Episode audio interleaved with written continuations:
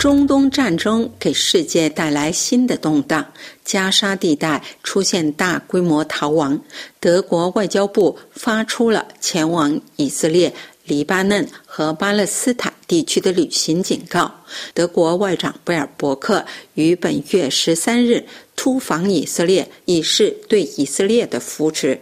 德国总理舒尔茨和以色列总理内塔尼亚胡。于十四日通电话，双方一致认为，应避免真主党民兵干预中东冲突，以免战火蔓延。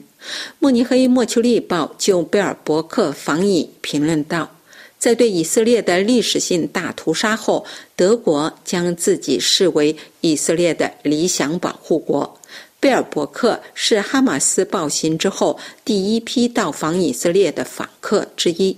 他在这个饱受创伤的国家也找到了正确的说法。他说：“在这些日子里，我们都是以色列人，但人们希望不仅仅是在这些日子里，而是在当犹太人捍卫自己的生命权引发的仇恨沸腾的时候，也应如此。显然，如果以色列想要捍卫自己的生存权，就必须摧毁哈马斯。”要做到这一点，没有可怕的画面和许多平民受害者是不可能的。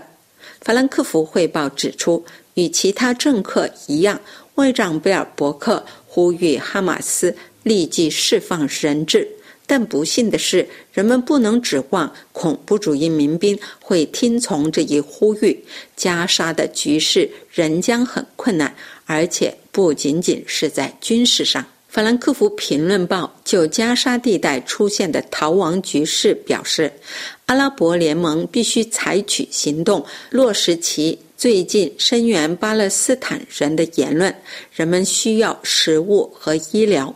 在存在疑问的情况下，二十二个国家中的一些国家将不得不接收难民。以色列军队在对抗哈马斯的斗争中将主要追求军事目标。但美国、德国和其他欧盟国家还必须采取更多行动。仅仅支持以色列并正确排斥哈马斯是不够的。以色列的西方盟友还必须努力确保加沙地带的平民能够受到保护，免受军事冲突的影响。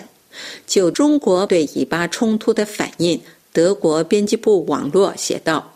中国派遣特使前往该地区，以便在以色列和巴勒斯坦之间进行调解，达成停火和和平。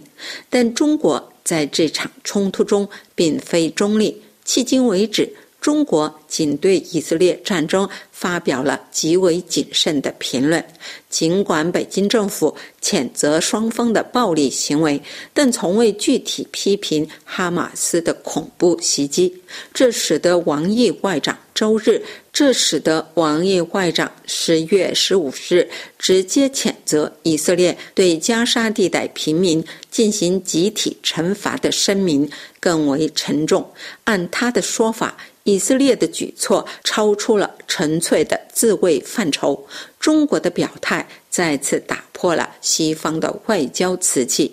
与乌克兰战争一样，当前的中东冲突再次让中国陷入了战略困境。中国新的外交政策是由极其矛盾的自身利益来驱动的。一方面，北京现在是以色列最重要贸易伙伴，但从历史来看，中华人民共和国自成立以来，始终支持巴勒斯坦人民。团结的基础是支持南半球被压迫人民获得解放的共产主义学说。中国玩的是双重游戏。这是柏林丹兰法国国际广播电台中文部柏林飞鸿专栏节目。